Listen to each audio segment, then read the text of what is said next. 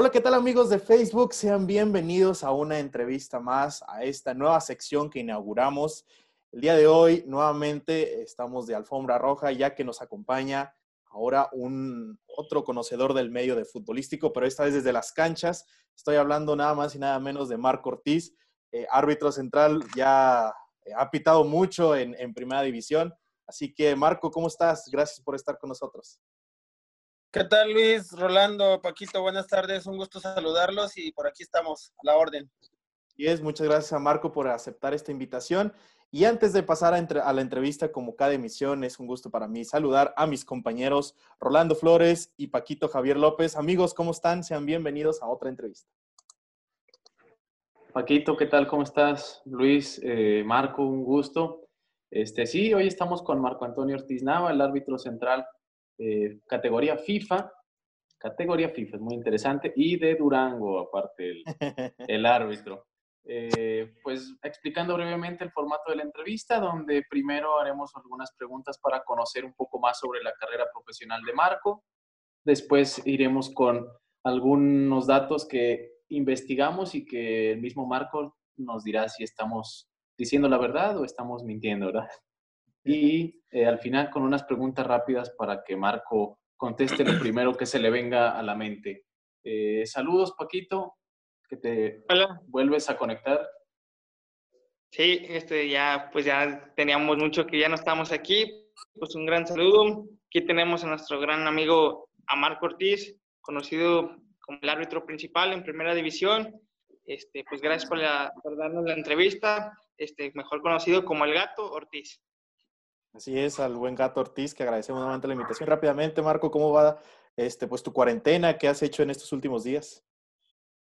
Hola, sí, bien, Luis, este, ha sido algo complicado el poder estar en, encerrado en el confinamiento, pero a final de cuentas creo que es lo, lo, lo, lo, más recomendable, siguiendo las, recomendaciones por parte de nuestras autoridades de la salud, tratando de, de evitarlo salir lo menos posible y siguiendo todas las medidas, ¿no? El lavado de manos continuo, eh, el evitar saludos de beso, incluso evitar eh, visitar incluso a la familia para evitar propagar este virus que, que, bueno, pues nos tiene de cabeza a todos, ¿no? Y tiene parada la liga, tiene parado el comercio y, y que ha generado un caos total, ¿no? Correcto lo que dices y como tú ya lo mencionas, las eh, prevenciones de salud es ahorita lo más importante. Así que rápidamente, mi querido Rolly, vamos a empezar con esta entrevista. Eh, la primera pregunta para Marco es eh, básicamente cómo nace tu interés para ser árbitro. Muy bien, Rolando. Fíjate que a, la, a, una edad muy joven, yo, yo como cualquier otro joven de, de, edad, a los 12 años yo ya participaba como futbolista y mi sueño era obviamente pues llegar a, a jugar primera división. Mi papá es árbitro, árbitro de fútbol, yo tengo dos hermanas, por lo cual pues, solamente soy el único varón. Y pues en aquel entonces yo tenía la necesidad de, ganar dinero para, pues, para, comprarme que zapatos originales Adidas para jugar, uniforme, eh, pagar algunas cosas de la escuela, ropa que me gustaba de en aquel tiempo. Y pues mi papá no tenía, no tenía más que lo, necesario, ¿no? Te, te, repito, somos tres hermanos y, y nada más lo, lo que alcanzaba para la familia. En aquel entonces mi mamá era ama de casa y pues no tenía como para darme algo extra. Yo ocupaba que para la fiesta, para invitar a una niña a un desayuno o algo así. Y la realidad de las cosas que no tenía, entonces él, él me dice, oye, pues, sabes que tengo partidos para que puedas dirigir. Él siempre ha tenido colegio de árbitros y me decía, tengo partidos para que te puedas ganar dinero. No, le decía yo, estás loco, yo no, desde luego que no quiero ser árbitro y, y no, no estoy dispuesto. Pero así pasaron dos, tres semanas y al ver que mi necesidad no era cubierta, pues inmediatamente ya fue quien, ya fui yo quien le pidió partidos a mi papá y le dije, bueno, ¿sabes qué? Bueno, dame esta semana en el fútbol rápido dos juegos de niños y dos juegos de niñas y, y, vamos a ver qué onda.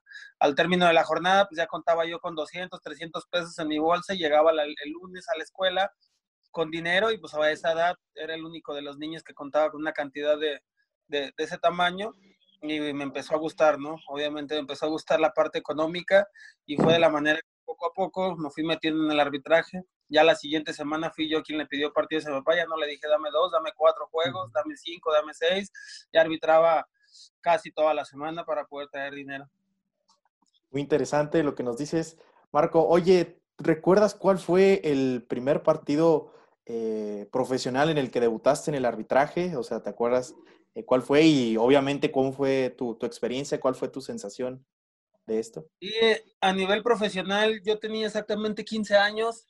Tenía 15 años, a los 15 años hice, el, me fui para, de, de, aquí de Durango, me fui a, a Morelia, Michoacán, para hacer el curso de, de, para ingresar al arbitraje profesional. Duró un año, tuvo un, el curso duró to, totalmente un año. Y fui el primero de los, de los muchachos del curso, éramos 20, 20 árbitros que estábamos haciendo el curso en la, en la ciudad de Morelia. Y debuté en, en, un partido en tercera división como árbitro asistente en, en Zitácuaro, me parece, Zitácuaro, Michoacán no recuerdo quién era el adversario, pero era un equipo de, de, de ahí mismo, de, de la zona de, Michoacán. Muy bien. Paquito. Este, este, ¿qué tuviste que hacer para llegar a primera división? Más que nada, tú, Marco. Ha sido un camino muy largo, Paco. La verdad que este, mucha gente a veces cree que la labor del árbitro es fácil y, o que cualquier persona puede estar dentro de una cancha, al vernos en la televisión es fácil sentarse en su sillón y decir, bueno, yo lo puedo hacer mejor que él o cualquiera puede estar ahí. Y la realidad de las cosas es que no. A diferencia de los jugadores, el árbitro tiene que llevar un proceso largo de, de, de, de carrera no es como el jugador habilidoso que está en tercera división y que lo ve un equipo de primera división y en cuanto le ven actitudes o cualidades para jugar primera división lo pueden debutar en primera división. Acá no, acá en el arbitraje tienes que empezar a hacer carrera empezando en la tercera división desde árbitro asistente, después te dan la oportunidad de árbitro y vas aumentando dependiendo de tu capacidad a los resultados que vayas teniendo en tus partidos, pues te van subiendo de, de, categoría. Pero primero es necesario establecerse en una categoría por unos dos o tres años, ser de los mejores o el mejor para poder brincar a la segunda división, igual otros tres, cuatro años en, en segunda y después a la liga de ascenso y así hasta primera división y hasta ser internacional. Para poder llegar a primera división a mí me costó 12 años, 10 años, 12 años exactamente, de, de, estar arbitrando tercera, segunda y la liga de ascenso. 12 años de, de mi vida que le he dedicado al, al, arbitraje y ahorita estoy por cumplir cuatro años ya en la Liga MX. Como vemos, es un proceso bastante largo. Marco empezó desde muy joven, ha pasado por tercera división, segunda división, las categorías de sub-20, sub-17 en, eh, de fuerzas básicas de, de arbitrando. Pero ahora queremos hacer una pequeña comparación para que la gente tenga un poquito de noción de cómo es un día de un árbitro pitando en tercera división, es decir, dónde se concentran, cuáles son las condiciones con las que lo recibe un estadio, para que se vea esa diferencia con primera división. Pero primero, Marco, vuelvo a repetir la pregunta, ¿cómo es en tercera división? Es decir, dónde se concentran, el estadio cómo lo recibe, los equipos, cómo son, la afición, cuéntanos en tercera, en tercera división es realmente complicado, Rolando. Bien, la, tercera división cuenta con muchas care, carencias. Obviamente te encuentras desde estadios que no tienen pasto natural, mucho menos artificial. Hay muchas canchas que tienen, este, en su mayoría son de tierra y cuando tienen pasto, pues el pasto lógicamente no es de, de gran calidad. Eso es para empezar por lo regular muchos, muchos equipos de tercera juegan en unidades deportivas que el gobierno les puede facilitar. El pago, lógicamente, en la tercera división, pues es muy, es muy bajo para el arbitraje, así como los jugadores tampoco pueden ganar, o más bien no, no hay la, suficiente economía para, para, ganar un gran sueldo. El árbitro, pues de igual manera, gana muy poco. Este, no hay concentración, lógicamente en un día para arbitrar un partido de tercera división, recibes tu designación aproximadamente los miércoles, la comisión de árbitros da una, la notificación a qué partido vas los días miércoles en todas las categorías y ya llega el día de tu partido, por ejemplo el sábado, si tu partido el sábado, es el sábado a las 12 del día o el domingo a las 12 del día, tú viajas el mismo día de, de tu partido dependiendo la distancia de dónde puedas estar. Por ejemplo, aquí en Durango había una, una tercera aquí en la capital y había otras en Torreón. Por lo regular me tocaba arbitrar muy seguido en Torreón, en Monterrey, en, en Chihuahua, las terceras divisiones. Entonces, planeando la situación del viaje, pues ya tenía yo que ver mis, mis opciones, ¿no? Tenía que buscar algún descuento en las líneas de autobuses, de pagar como estudiante un, un, un boleto de, de, autobús, dando, calculando más o menos las horas de en qué podía, qué podía llegar, porque normalmente si el juego es a las 12 yo tenía que estar a las 10 en el estadio, pues ya viajaba yo, por ejemplo, si iba hasta Chihuahua, pues viajaba toda la noche. Viajaba en el autobús toda la noche, y llegaba a las 8, 9 de la mañana a, a, la sede del partido y pues de ahí me trasladaba a un centro comercial. ¿Por qué un centro comercial? Porque lo regular ahí hacíamos una, un desayuno de, de, comida rápida y ahí mismo aprovechábamos el baño del, del centro comercial para sí. cambiarnos. Es obligatorio para todos los árbitros del sector profesional, desde la primera hasta la tercera división, llegar de traje. Entonces tenía que hacer un, okay. llegamos a las, a las 8 de la mañana aproximadamente a la sede, y de ahí tomamos un, un, desayuno ligero para no estar tan pesados para la hora del partido, nos cambiamos en el baño del centro comercial, ya salíamos muy de traje y de ahí tomábamos algún taxi o, o, cualquier medio de transporte si conocíamos a alguien de la ciudad que nos pudiera colaborar para llegar al estadio, ¿no? Ya llegábamos a las 10 de la mañana y en cuanto nos recibían en el estadio, pues nada más estaba la persona de, encargada de la unidad deportiva, en el caso que se jugara ahí en una unidad deportiva o, o del campo, nos abría y nos indicaba dónde estaba el vestidor, llegamos al vestidor y pues en el vestidor realmente las, igual las carencias eran, eran bastantes, un, un, este, tres sillas, cuatro sillas, un, una mesa de esas de plástico mm, y, y sin regaderas, ¿no? Este, ahí ah, poníamos nuestras cosas a un ladito, nos cambiábamos y ya más o menos dando el, se acercaba el tiempo, 40, 50 minutos antes del partido, salíamos a hacer nuestros ejercicios de calentamiento y regresábamos para volvernos a cambiar y salir a la, unos 5 o 6 minutos antes, a, previo al partido, para tratar de iniciar a la hora. Ya durante el juego, te repito, pues eran canchas por lo regular, mitad tierra, mitad, ahora le podemos decir canchas híbridas, mitad tierra, mitad, mitad pasto este, con la gran diferencia de que hoy en la actualidad puede ser artificial y natural, pero en aquel entonces pues era tierra y tierra y, y algunos pedazos de pasto. Y ya terminando el partido, terminamos nuestro juego, elaborábamos un informe arbitral y venía lo bueno, ¿no? La parte interesante. Llegaba el equipo local a hacernos el, el pago en, en efectivo. En, en, aquel entonces, cuando yo dirigía en tercera división, se pagaba en, en la cancha como tal, okay. como cualquier partido amateur, llegaba el, el, el, encargado del equipo y decía, bueno, aquí está el servicio de arbitraje y obviamente pues ya yo como responsable de la, del equipo arbitral hacía la repartición, lo que me correspondía a mí como árbitro, a mis árbitros asistentes y al asesor. En tercera división no hay cuarto árbitro, por lo tal, por tal motivo, nosotros somos los encargados de, de realizar el informe arbitral. Y ya acabando, teníamos una, una retroalimentación con el asesor que era el encargado del partido y, y, de regreso, ¿no? Acabando inmediatamente saliendo del estadio, comprábamos una torta allá afuera, algunas gorditas, algunos burritos, y de camino a la central otra vez tomábamos el camión para poder regresar seis, siete, ocho horas de regreso a la sede de, a la cual pertenecíamos. Oye, Toda con todas, una travesía, ¿eh? Con todas estas características que nos mencionas, eh, parece como si nos estuvieras hablando de las cascaritas, como popularmente se le conoce, ¿no? Cambiarte en los centros comerciales, este, jugar en, en canchas de entre tierra y pasto, este, al final irte por unas tortas, por unas gorditas, ¿no? Todo, todo esto muy semejante a lo que se vive en las retitas, ¿no? Sí, así es, Luis. Te digo que la, desafortunadamente, pero es una realidad, el, el fútbol profesional en la tercera división es una es casi una copia de, de, de, del sector aficionado, del sector amateur. ¿Por qué? Porque, repito, no hay, no hay mucho recurso para, para poder invertir en, en, esta categoría. El costo-beneficio pues es, es, nulo, es más lo que gastas que lo que vas a ganar en una tercera división. Y repito, pues realmente no, no, no hay las condiciones para, para que se asemeje a lo que es la Liga MX. Pero bueno, al final es un proceso y todos empezamos, tanto como jugadores como árbitros, con esa ilusión de poder llegar a primera división y pues hay que picar piedra desde, desde abajo, ¿no? Y ahora que gozas del lujo de estar en primera división, Marco, cuéntanos, ¿realmente hay mucha diferencia? Es decir, ¿cuáles son las principales diferencias que tú podrías mencionar?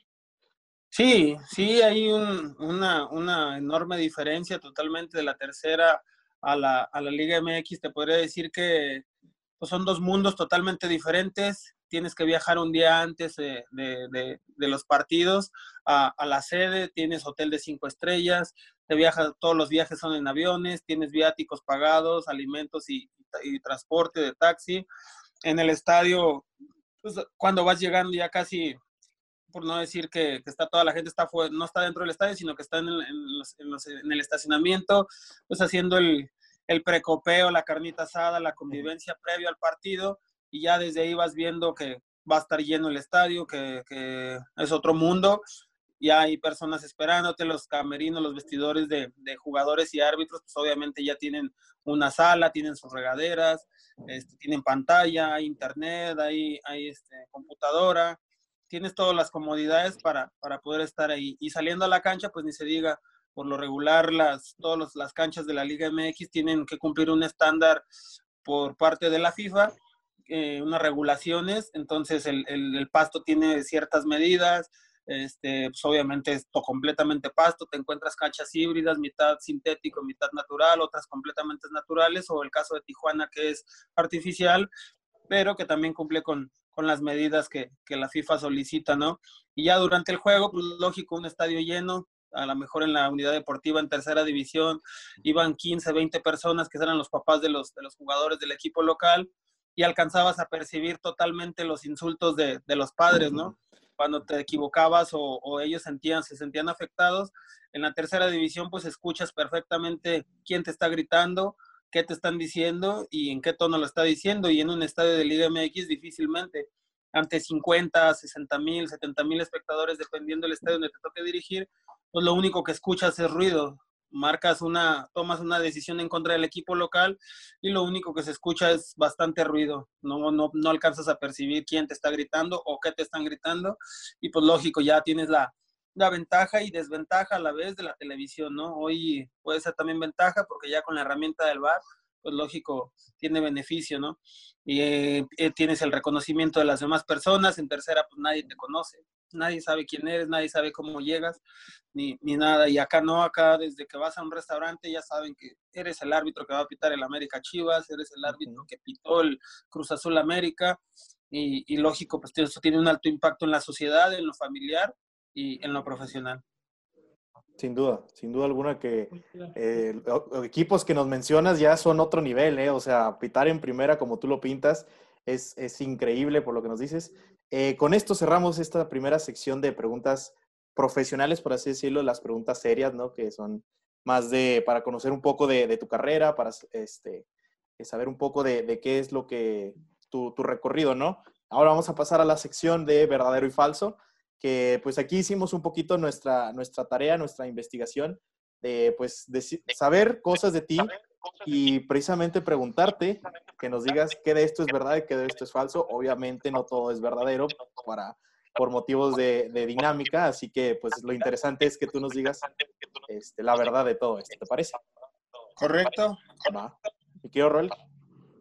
Mira, la primera, eh, Marco, ¿hay árbitros que ganen más que algunos jugadores? Falso. Falso. ¿En serio? Totalmente falso. No ganamos ni el 10% de lo que gana un jugador de la Liga MX. No, no te creo. ¿Sí, de veras? Ni siquiera el 10%. ¿Ni los mundialistas? No, no, no se compara. Normalmente un, un contrato de un jugador, de un futbolista, pues es porque juegue o no juegue. Por ejemplo, vayamos al caso de André Pierre Guignac, supongamos, de Tigres. Sí, claro. No, gano yo ni siquiera ni el 10% de lo, que, de lo que gana él en su contrato. Entonces es realmente complicado. Ok, muy interesante. Falso. Muy interesante. A ver, mi querido gato, ¿verdadero o, o falso? ¿Tu sueño es este, ser eh, árbitro central en Qatar 2026?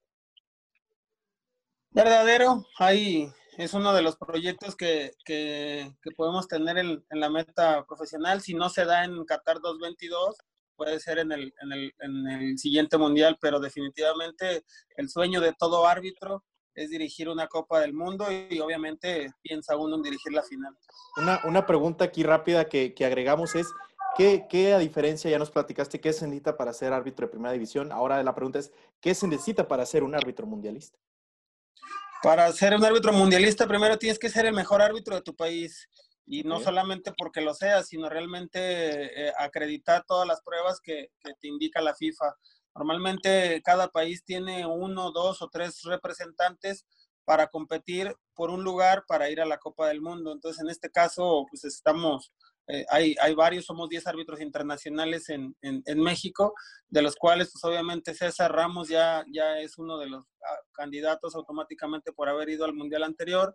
Está Fernando Guerrero, está Donay Escobedo, y un servidor y obviamente los demás, los demás árbitros internacionales competimos por eso, ¿no? Entonces, de ahí tienes que ser el mejor de, de los 10 en este caso en México y que, el, que los exámenes que te pone la FIFA los acredites. Hay exámenes en inglés, hay exámenes de reglas de juego, hay exámenes de pruebas físicas y, y exámenes a, a, la hora del desarrollo práctico. Entonces, realmente es acreditar todos esos exámenes, ser el mejor. Y repito, al final la FIFA será quien decida qué, qué, qué árbitro es el que representa a, a, su país. Muy bien. Paquito. Muy bien. Este va otra pregunta, en verdad, verdad o falso, ¿estás al pendiente de la prensa? Falso. Bueno, no, te puedo decir que es verdadero, porque al final es, es, es, que esto es un negocio. Esto es un negocio, entonces, como en el negocio, como dice aquel viejo y conocido refrán o el dicho, si no estás en el negocio, pues no estás, no, no estás al pendiente de él. Entonces, realmente como, como, como miembro de este gran negocio, de este fútbol, pues tienes que estar al pendiente de, de, de, de todo, ¿no? Tienes que estar al pendiente de, la prensa que habla de los partidos previos, los previos al juego, los, los, los postpartidos, y obviamente, pues, qué es lo que se habla de ti también.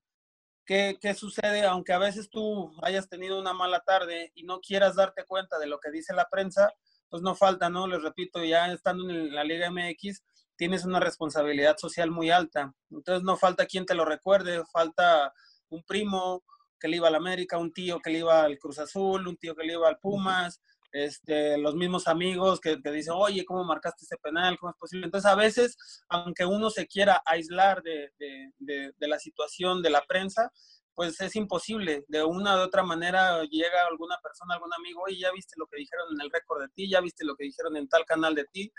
Entonces, realmente, aunque no, te repito, aunque tú no quieras darte cuenta, terminas por, por, por, por estar al pendiente de, de, esas situaciones y de darte cuenta por lo que sucede. Muy interesante. Ahora, eh, digo, fuera de lo que se dice en la cancha entre eh, la calentura del partido, eh, ¿a Marco Ortiz lo ha agredido o ha sido amenazado por algún jugador, director técnico o directivo? No, a nivel profesional, la verdad es que nunca he tenido una situación desagradable de ese tipo. En el llano debo reconocer que sí, cuando arbitraba sector aficionado previo a ser árbitro este, profesional, pues me arbitraba en canchas de tierra, en el sector aficionado, en cualquier lugar, en cualquier colonia. Y sí, tuve por ahí algunas este, situaciones desagradables.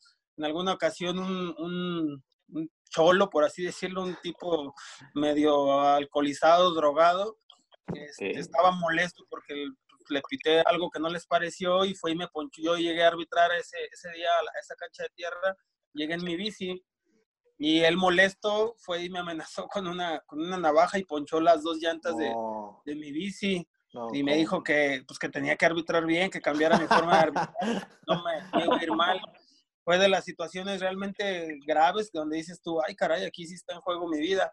Pero a nivel profesional no, ya a partir de tercera división, segunda, Liga de Ascenso, ya ni se diga en la Liga MX, nunca he sufrido una agresión física, ninguna, ninguna amenaza y yo creo que las agresiones verbales o insultos, por así llamarlos, pues son penalizados por, por las reglas de juego y pues hemos tomado medidas para, para, para erradicar esa parte, ¿no?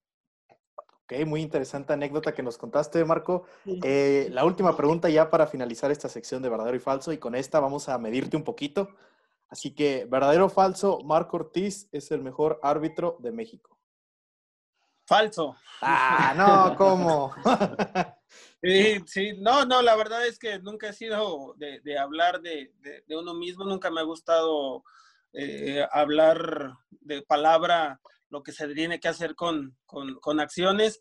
Siempre soy un tipo que trabaja, soy un árbitro que, que me considero muy disciplinado. Todos los días, desde temprano, me levanto a entrenar, a hacer mis, mis sesiones de, de entrenamiento, análisis de videos, estar con la, con la parte de la psicología, trabajando con, con la psicóloga, este, estudiar el idioma inglés, me gusta prepararme, soy una persona que aparte del arbitraje tengo una, una, una carrera que soy técnico radiólogo, tengo otro negocio que, que es de comida rápida y, y, bueno, o sea, siempre, repito, me ha gustado eh, estarme, estarme preparando día con día para tratar de dar la mejor versión de mí, ¿no? Y ya ese, esa etiqueta creo que le corresponde ponerla a la demás gente, a, los demás, a las demás personas, a los medios, a los jugadores, a los, entrenadores o al mismo público que, que, cataloga o que observa mi trabajo y, nada más, ¿no? Pero de ahí en fuera, repito, soy un tipo que trabaja. Wow, Marco Ortiz, de verdad que nos has dejado impresionados con tu respuesta. no, muy, muy interesante, ¿eh? Ahí, este, muy, muy, muy agradecido con, lo que haces, eso, eso se aplaude. Así que vamos a pasar rápidamente a la última sección de preguntas rápidas, que pues la intención, como su nombre lo dice, es lo primero que se te venga a la mente, es lo que queremos que nos contestes ya para ir cerrando con esta entrevista, ¿te parece? Correcto, muy bien. Muy bien, Rolly. Sí. Sí, este, son preguntas rápidas y también si tienes eh, algo que explicar, pues brevemente lo puedes hacer. La primera, ¿cuál fue o cuál ha sido tu partido más complicado? Un Chivas León en la ciudad de León. Ese día tuve mala, mala, una mala noche, una mala actuación. Expulsé a cuatro jugadores, me parece, de los cuales dos estaban mal. Marqué dos penales, tres penales, de los cuales uno estaba mal. Y ese que marqué, ese penal le terminó dando la victoria a, a Guadalajara, me parece. Entonces tuve una muy mala, mala noche. A un chiva hermano que tenemos aquí también, ¿eh? Muy bien, muy interesante. A ver, mi querido Marco, pregunta rápida. ¿Cuál es la afición que más pesa? Yo creo que donde más he sentido presión es ahí en León. ¿En serio? sí, por la cercanía de, las gradas a, la cancha. La gente de, de León hace, hace, hace pesar su localía y tanto presiona al rival como también presiona al árbitro de cierta manera. Wow. Yo pensé que ibas a salir con algo del Estadio Azteca o algo así, ¿eh? O los Tigres o Rayados. Ah. No, ¿qué crees que el Estadio Azteca es un estadio grande, de mucha capacidad, casi 100 mil personas, pero no percibes tanto, o sea, obviamente escuchas mucho ruido, escuchas un gran ambiente, pero no percibes, no lo percibes tanto como presión, precisamente por la distancia que está las gradas de la cancha, es algo, es algo retirado. En León está muy cerca. Y en Tigres, si me preguntas el mejor ambiente, pues obviamente sería en Tigres, el mejor ambiente del, del, del, en un estadio es en Tigres, ¿por qué? Porque todo el tiempo están cantando, todo el tiempo están brincando, entonces es un ambiente fantástico. Entonces, mejor ambiente Tigres pudiera ser, la, afición que de repente luego más pesa, puede ser en, en, en León, digo que son un poquito fuertes de, en, las formas que dicen, y un estadio impresionante pudiera ser el Estadio Azteca o incluso el Estadio Vancomer de Rayados de Monterrey por la, lo moderno, por lo grande, por la capacidad que tiene. Muy bien, Paquito. Ah, ya le tengo esta pregunta a él. ¿Qué árbitro te, te inspiró para para ser profesional. Este, bueno, antes de eso, este, yo le había dicho a Gato que él es el que me está inspirando para ser ah, árbitro. Ah, ah ok. Excelente, sí, sí, yo creo que así como los, como los futbolistas tienen siempre una imagen en, en, en la cabeza, una idea de como qué jugador quisieran ser, Fíjate que yo, a, a, diferencia de una persona que saliera en la tele, yo tenía siempre, o he tenido siempre como imagen a mi papá, él fue el que me inspiró a, a, entrar al arbitraje. Él también fue árbitro profesional, no llegó a primera división, no llegó a la liga, pero arbitró la liga de ascenso, primera A se llamaba en aquel entonces. Entonces yo comenzaba a ir a los partidos con él, lo veía y era, era bastante admirable su trabajo. Además tiene un estilo que, que yo adopté de ser un árbitro, pues se puede decir, este, fuerte de carácter, que, mete personalidad y que le gusta que se cumplan las reglas de juego. Entonces él sin duda ha sido mi inspiración. De ahí en fuera pues ha habido grandes árbitros que, me agradan, pero de ahí inspiración como tal, mi papá. Muy bien. Miren, nosotros Al, al, momento de hacer las preguntas, este, debatíamos si ibas a contestar que alguno de los hermanos Bricio o tal vez Codesal, pero mira, fue tu papá muy bien. Muy Excelente. Bien. Ahora, eh, así la neta, ¿cuáles son los técnicos que más te reclaman? ¿O los que les gusta hablar más? Pues fíjate que ahí, ahí, yo creo que catalogar alguno como tal en, en, la liga es complicado porque todos viven los partidos a una gran intensidad. Obviamente son, son diferentes formas de expresarlo, pero creo que, por ejemplo, el técnico del América puede ser uno de los que más fuerte lo vive. El técnico en su momento, que era Hernán Cristante del Toluca, también es un tipo que vive muy fuerte los partidos. Este, no sé, pudiera ser de, de, de, de, los más tranquilos, pudiera ser el, el Ojitos Mesa, que son de las personas que son, sí viven intensamente los partidos, pero no lo demuestran.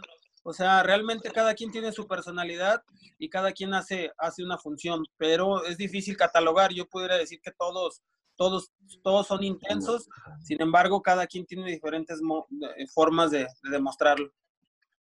Muy bien, Marco, la misma pregunta, pero ahora aplicada a los jugadores. ¿Cuáles son los jugadores que más te han reclamado?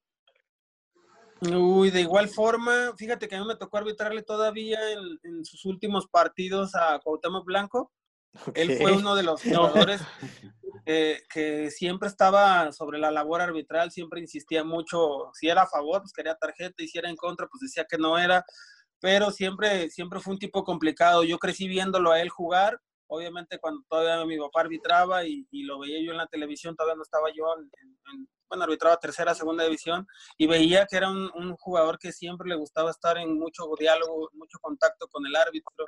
Y cuando yo tuve la fortuna también de dirigirle, porque hay que reconocer que también fue un jugadorazo, sí, definitivamente es un árbitro que le gustaba mucho estar insistiendo en la labor arbitral, a favor o en contra, pero siempre, siempre estando reclamando. Y, actualmente, realmente no, mi, fíjate que mi estilo arbitral me da me da como para no, no este, tener etiquetado algún jugador como, como, no sé, como que reclame bastante. O sea, realmente no, no, no te pudiera decir de los actuales con quién he batallado porque realmente he aplicado el reglamento para todos por igual y no, no he tenido ese problema. Pero antes yo creo que sí, con Cuauhtémoc ha sido uno de los jugadores que, más reclama.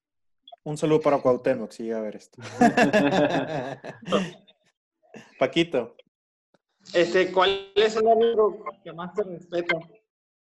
El árbitro que quepa cuando te alcanza a escuchar lo último. Que más te respeta. El árbitro que más me respeta. Pues la verdad es que llevo, llevo una muy buena comunión con todos mis compañeros árbitros, desde la Liga MX, de los árbitros internacionales hasta tercera yo puedo platicar con, con, cualquier árbitro sin ningún problema. Soy un tipo que me gusta respetar a, a, mis compañeros por tal motivo. Siento que, que, ese, ese mismo respeto es el que mis compañeros pueden tener desde el sector aficionado, de tercera o hasta un compañero de, de Liga MX. Pero, por ejemplo, actualmente los, de tus árbitros compañeros, ¿hay alguno que cada que lo veas, no se felicite su trabajo o incluso llegues a admirar lo que hacen? Pues sí, yo creo que el de todos, en realidad el de todos, cada quien, cada fin de semana tratamos de hacer nuestro mejor esfuerzo y entregar un, buen resultado. A veces, lógicamente, la responsabilidad de una jornada recae en el partido más vistoso, puede ser un clásico, puede ser el clásico joven, puede ser un partido que haya sido muy intenso, a veces me toca a mí o le toca a otro compañero y desde luego cuando un compañero lo hace bien, pues es, de, es digno de admirarse y de reconocerle y felicitarlo, ¿no? Decirle, ¿sabes qué? Llevaste un partido muy complicado, lo hiciste bastante bien y pues felicidades a seguir por ese, por ese camino. Ok. Ahora, ¿tienes algunos árbitros con los que seas más amigo, no sé, que te lleven mejor? Me llevo bien con todos, pero por ejemplo, incluso me llevo con uno más, más, más que todos, pues es mi compadre, este Enrique Santander y yo somos compadres. Él es este padrino de, de, mi niña.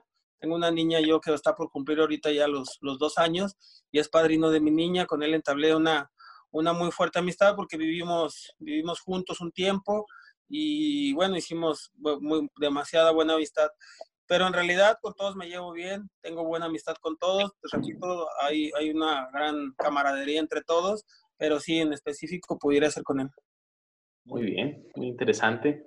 Ahora, eh, Marco. Que, Dale, Paquito. Que por ahí, este, también ahí el gato se ha acordado del profe Valero. El profe Valero a mí me cuenta historias de Marco, que lo vio en segunda, lo vio en tercera. El profe Valero como asesor, dice, no, el muchacho era, era, ahí, era muy alegre, dice, siempre con todos sus compañeros, era muy respetuoso y siempre, o sea, estaba a echar ahí el, re, el rebane, como todo, sí, el, el profe Valero fue en innumerables ocasiones mi asesor en partidos de segunda, tercera división ahí en Saltillo.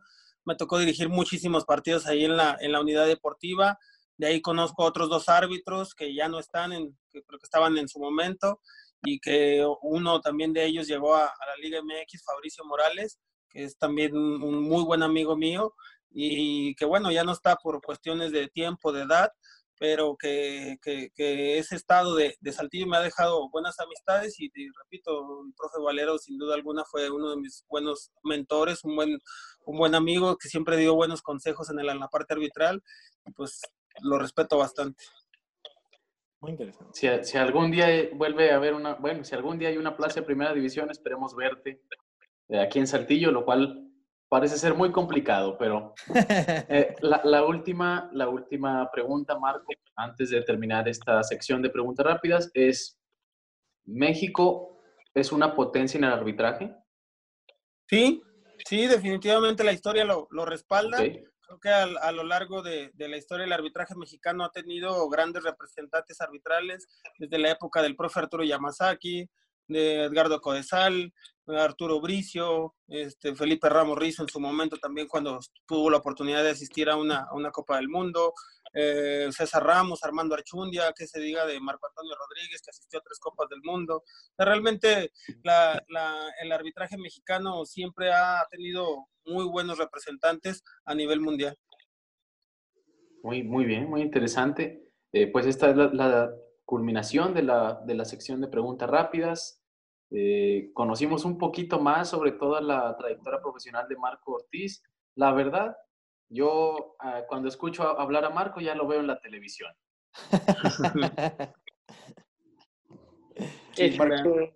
Marquito, ahora viene la, la pregunta más importante o, o, la que esperamos te haga pensar un poquito. ¿Qué, ¿Cuál es el siguiente escalón para, para Marco Ortiz ya siendo un árbitro reconocido en primera división? ¿Qué, qué le hace falta Marco?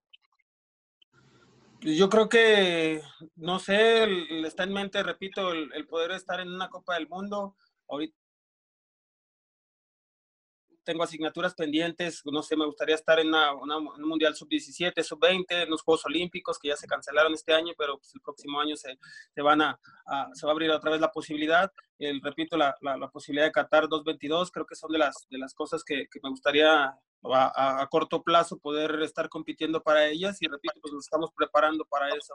En la parte local, pues lógicamente poder dirigir la final de vuelta, ya he estado en dos finales de ida, pero no he tenido la fortuna de dirigir la final de vuelta de, la Liga Mexicana. Entonces, pues, trabajaremos fuerte para, para, lograr cada uno de los, de los objetivos.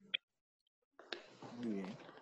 Pues la mejor de las suertes, mi querido Marco. La verdad que esperamos que alguien como tú algún día pueda eh, pues, representar a México en un mundial. Gracias, Luis. Sí, esperemos primeramente Dios, trabajaremos fuerte para eso y ojalá que, pronto podamos tener esa fortuna de, estar representando al arbitraje mexicano y no solamente al arbitraje, sino como un atleta de, alto rendimiento del país. Pues Marco ya, Marco ya ha estado o está actualmente entre los nombres más importantes del arbitraje en México, ya se codea con César Ramos, con Santander, con algunos otros nombres que ya han tenido un poquito más de experiencia. Este, para nosotros ha sido un placer que Marco haya platicado un poquito con nosotros, que se haya tomado el tiempo de, responder con, con Paco y, responder las preguntas que, que, le hicimos esta tarde, conocer un poco más también sobre su trayectoria profesional, algunos datos que no teníamos ni idea, y también para que, también para que la gente eh, tenga la noción de, de cómo es un árbitro y todo ese proceso que tiene desde la tercera división, de las carencias que existen en la tercera división hasta la primera división y que la gente conozca el lado que, que regularmente no ve por televisión. Este, muchas gracias, Marco, por el tiempo y que sigan los éxitos en tu carrera y esperemos verte muy pronto en, en Qatar 2022. Muchas gracias, Rolando. Gracias a, ustedes por la invitación y por tomarse el tiempo. Siempre creo que es bueno poder conocer un poquito más de la historia de, un atleta de alto rendimiento, en este caso específico de un árbitro. Como bien lo dices, hay muchas cosas que se desconocen, que la gente no sabe cuál, cuál fue el proceso y siempre creo que va a ser importante, ¿no? Y pues agradecerles a ustedes por el espacio y fue un gusto poder compartir con ustedes un poco de, la vida de Marco Ortiz. Rápidamente, Marco, ¿hay, ¿hay algo que te hubiera gustado que te preguntáramos? No, realmente creo que hicieron muy, muy buen trabajo, hicieron la tarea. Eh, eh, hubo buenas preguntas, pero realmente creo que es agradecerles, repito, a ustedes el espacio por, y el interés por, por, conocer un poco más de, de, un servidor. Y bueno, no estar, comentarles que aquí estamos para lo que se ofrezca y mandar un, fuerte saludo para todos sus seguidores en, Facebook y, en todas las plataformas donde, donde pudieran ver la, la entrevista. Muchas gracias, Marco. También siempre tendrás aquí la puerta abierta de marcador final y en algún momento yo ya te vi con las aptitudes para que aparezcas en la televisión. Eh, entonces, en algún momento, cuando sea el momento de tu retiro, puedes venir con nosotros sin ningún problema. Perfecto, perfecto. Ya pasando el confinamiento, regresamos a las canchas, primero Dios. Pues bueno, ha llegado el momento de despedir la entrevista. Muchas gracias a Marco Ortiz nuevamente por habernos brindado un poco de, del tiempo para esta entrevista ah, que... Ahora, yo, yo tengo, una, última, una última pregunta y no te la hicimos, Marco. Adelante. ¿Por qué te dicen el gato? Ah, es, esa, yo creo que pues la, respondiendo a lo que decía Luis, ¿cuál, la que faltaba, ¿no? Sí. Faltaba esa, ¿no? La, del gato. Pues viene a raíz de, mi papá, ya les mencionaba yo que me inicié en el arbitraje por mi papá. Mi papá es una persona un poco morena, de, ojos verdes, entonces él jugó fútbol también mucho tiempo y fue árbitro, ha sido árbitro durante más de 30, 30 35 años ya. Y este, aquí en el, en el arbitraje local en, las, en Durango, es conocido como el gato por lo moreno y los ojos verdes, el gato, el gato, el gato, él es el auténtico gato. Y pues lógicamente yo lo acompañaba a sus partidos cuando jugaba, cuando dirigía y, o arbitraba exactamente. Y pues de ahí empezó a crecer que el gatillo, el gatillo, el gatillo, y ya no me decían Marcos, sino me decían gatillo. Entonces obviamente hubo un momento donde ese gatillo creció y pues se me quedó el, el apodo del gato. Ya ves que los apodos no se escogen, entonces, correcto. esos son otorgados, realmente no, no tuve mucha opción y, y, así crecí, ¿no? Ya en el mundo del fútbol, aquí a nivel local, como yo arbitraba también en el sector aficionado, lógico, crecí como el gato y este, este ruido llegó hasta el profesional y ahora hasta en la televisión. Ya hay comentaristas que dicen, va a dirigir el gato. Pues ahí está. Esa pregunta bonus, esa pregunta extra. Marcos, muchas gracias por haber estado con nosotros. Gracias Luis, gracias Rolando y gracias Paquito por, por el espacio. Paquito, muchas gracias. Sí, de nada, este, pues como quiera, muchas gracias. Este, tú, gato, eh, pues por esta gran entrevista que pues, te dimos, conocer más de ti. Pues bueno, yo ya llevo varios años viéndote arbitrar, este, pues yo ya lo veo, ya lo vengo conociendo, este, me da mucho gusto, pues sí, es ser, que, ser, que él sea la inspiración de otros de otros jóvenes, tanto igual como, mm, no sé, está Marvin Torrentera, están, bueno, yo porque yo soy asistente, eh, ya, me había, ya me habían dicho en la delegación de Nuevo León que yo ya soy asistente, yo así ya me quedo, este, pero mm, siempre mi inspiración va a ser siempre Marco, el Gato Ortiz. Excelente, Paquito, hay que seguir trabajando por ese camino y yo creo que esa puede ser una de las grandes satisfacciones de un deportista de alto rendimiento, ¿no? Ser inspiración para otros atletas o para otras personas que, se quieran desenvolver en la actividad que, uno realiza. Entonces, realmente gracias por tus palabras, contento y, te invito a que sigas trabajando fuerte por, tus sueños y a cualquier otra persona, ¿no? Que tenga algún sueño, algún objetivo en la vida, todo es, todo es, se puede cumplir en la medida que se trabaje por, por lograrlo. Gran mensaje de, Marco Ortiz. Rolly, muchas gracias. Gracias Luis, gracias Paquito, muchas gracias a Marco. Este, la siguiente semana tendremos otra entrevista más con una personalidad del mundo deportivo y el placer y el agradecimiento para Marco por ser uno de los mejores árbitros mexicanos que se sentó con nosotros a platicar en marcador final. Muchas gracias, a Marco nuevamente y muchas gracias a todos los que vieron esta entrevista. Mi nombre es Luis Flores. Nos vemos en la próxima. Gracias. Hasta luego.